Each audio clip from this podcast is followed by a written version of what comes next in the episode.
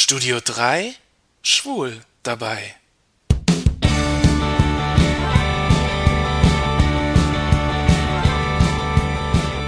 Hallo Leute, hier ist wieder der Jan aus dem Studio 3. Heute haben wir eine Spezialfolge, wieder zusammen mit Jens, quergefragt. Es geht um die Menschenrechte. Ich habe als Gast ähm, Hartmut Schönknecht, der für den LSVD sich äh, mit der UNO auseinandersetzt. Ihr kennt das. Bei der Reihe Quergefragt starten wir immer mit unserer Eingangsfrage nach dem Helden der Kindheit. Ja, mein Held der Kindheit, da muss ich mal ganz tief in die Schublade greifen. Die einen fallen mir nicht mehr ein, es war nämlich ein Tänzer aus England, der mich sehr stark interessiert hat und sehr fasziniert hat. Aber an wen ich mich auch erinnern kann, das ist Jimmy Carter.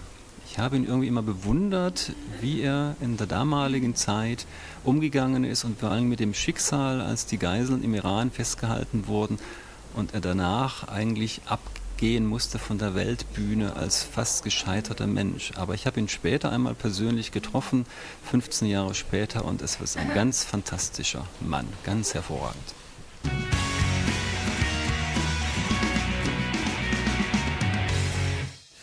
Ich bin hier mit dem Studio 3 im LSVD Checkpoint in Saarbrücken am Rande der Veranstaltung UNO Menschenrechte für Lesben und Schwule. Wir reden mit Hartmut Schönknecht, der für den LSVD sozusagen der Außenminister ist.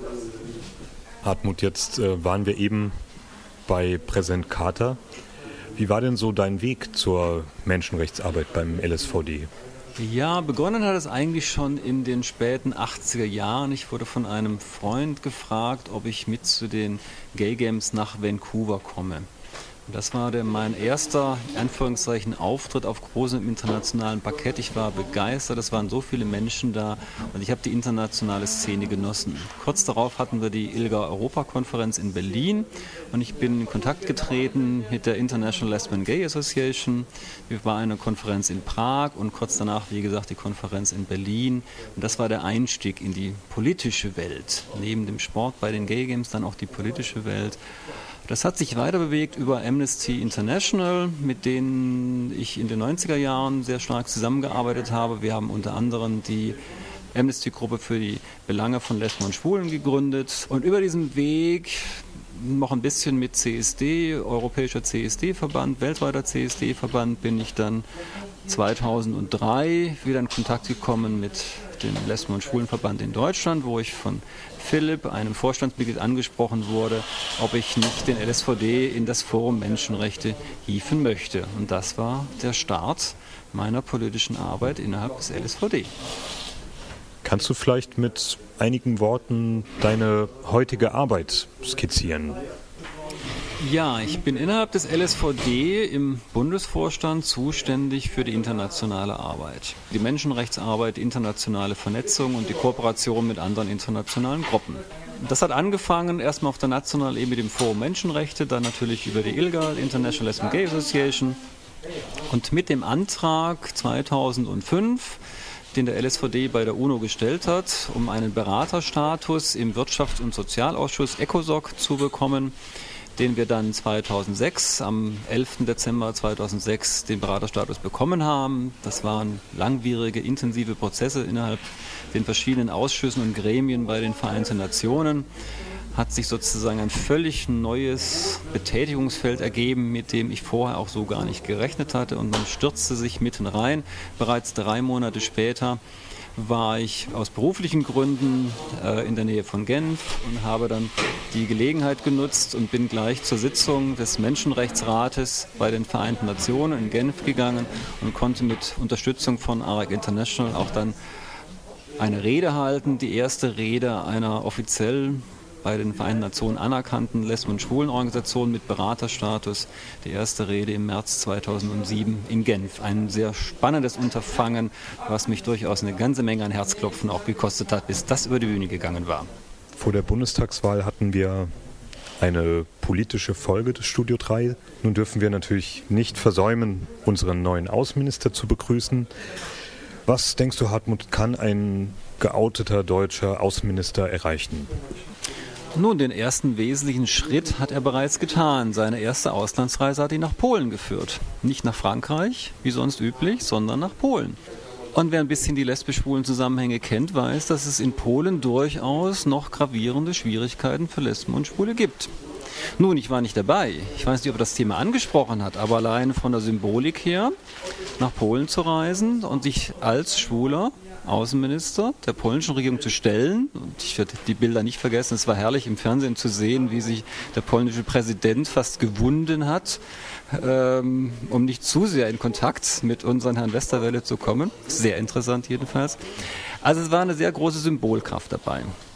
Ich glaube allerdings gleichzeitig, er wird sich zumindest in der Anfangszeit sehr stark zurückhalten, was dieses Thema angeht. Schließlich er ist ja auch schwul, aber er ist eben nicht schwul oder ist nicht Außenminister geworden, weil er schwul ist, sondern es ist ein Mensch, der eben schwul ist. Und er wird sich wahrscheinlich nicht von Anfang an auf das Thema so stürzen, weil er nicht als schwuler Außenminister identifiziert werden möchte, wie manche Medien das ja mittlerweile schon auch so aufgegriffen haben. Ich halte es daher für vielversprechender, durchaus über ein zweites Ministerium zu gehen, über Herrn Niebel, den Minister für wirtschaftliche Zusammenarbeit. Ich denke, es ist durchaus sehr interessant, mit Herrn Niebel Gespräche zu führen und über diesen Weg auch wieder an Herrn Westerwelle heranzukommen, um langsam schleichend Veränderungen voranzutreiben, die wir seit vielen Jahren bereits fordern und wo wir jetzt einen Minister oder zwei Minister an der Macht haben, die das durchaus auch dann noch umsetzen können, was sie vor der Wahl versprochen haben. Wir werden Sie daran erinnern.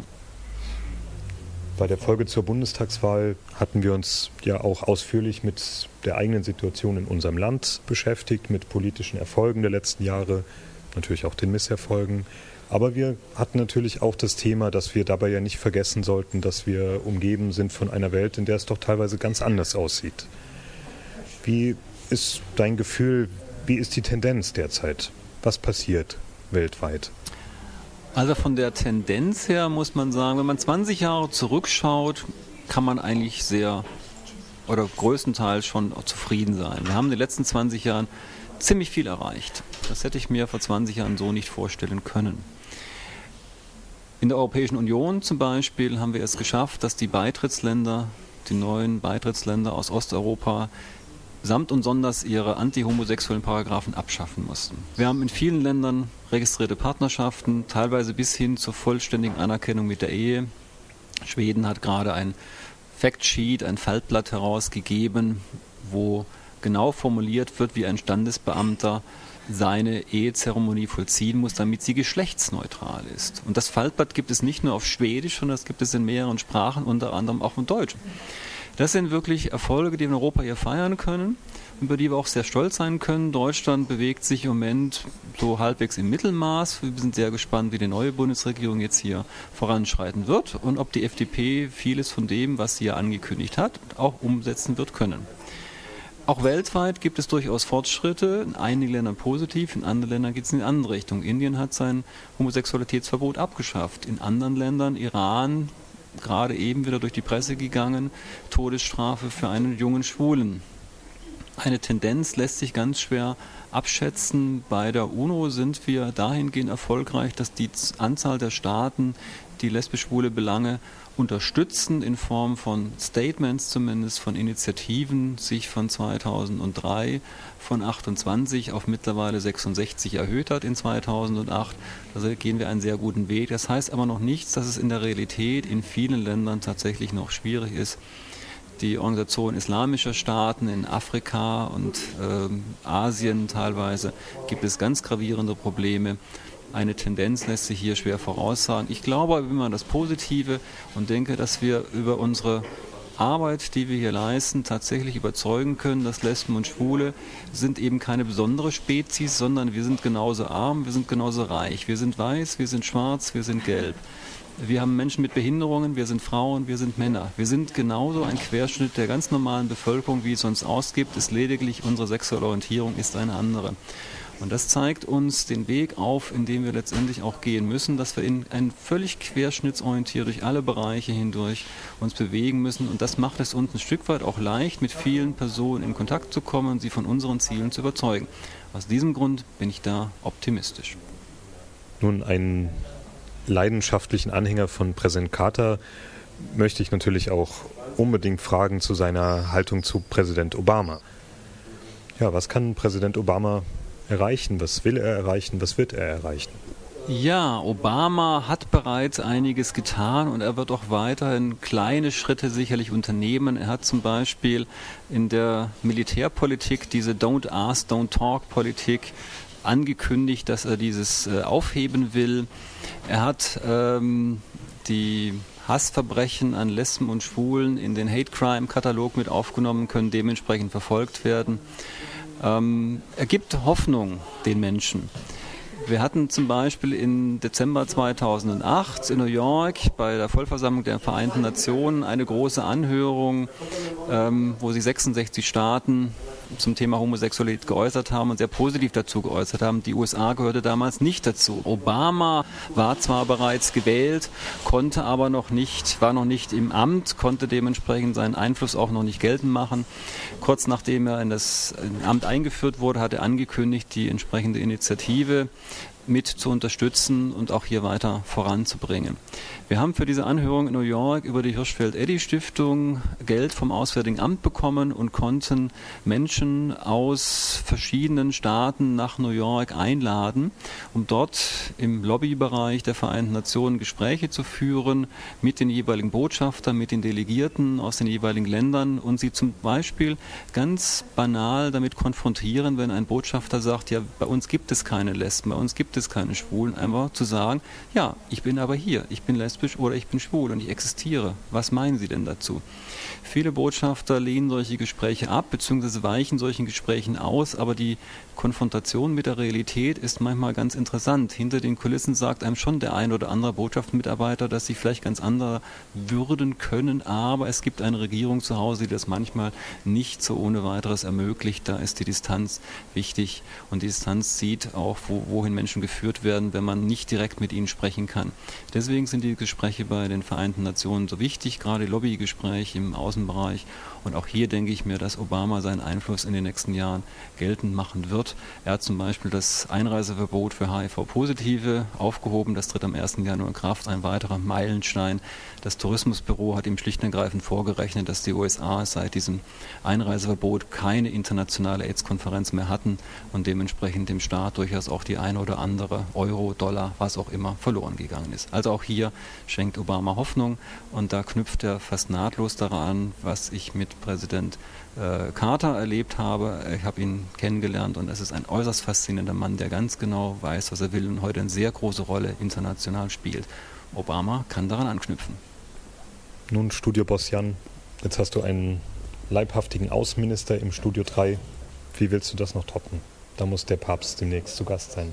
Das ist die einzige Chance, das nochmal zu steigern.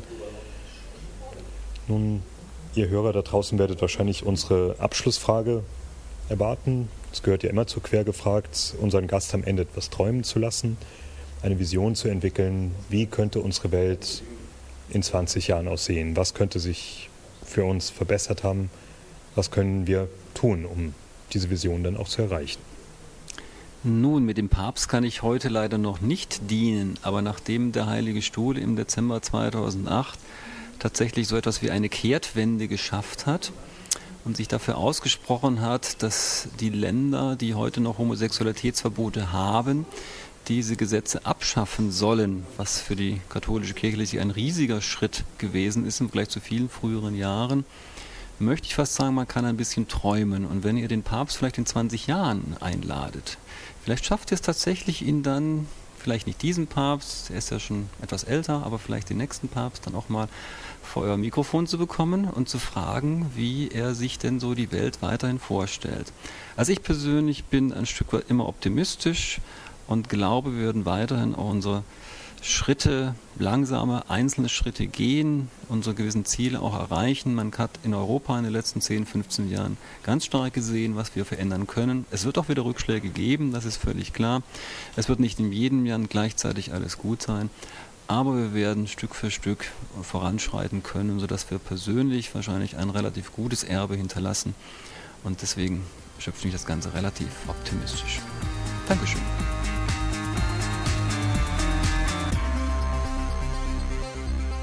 Wie sieht schwules Leben in anderen Ländern aus? Wird man zum Beispiel in Polen angepöbelt, wenn man als zwei Männer Hand in Hand über die Straße geht? Gibt es schwules Leben in Israel?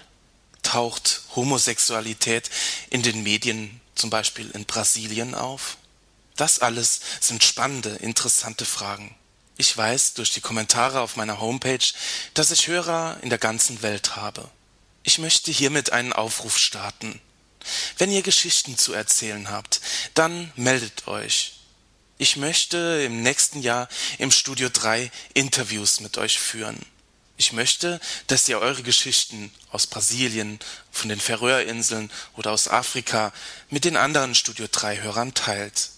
Ich möchte die Studio 3 Hörer auf eine Reise rund um die Welt mitnehmen. Ich möchte mit euch skypen, wie ich das schon ein paar Mal im Studio 3 gemacht habe. Alles, was ihr dazu benötigt, ist ein Computer mit Internetzugang und ein Mikro.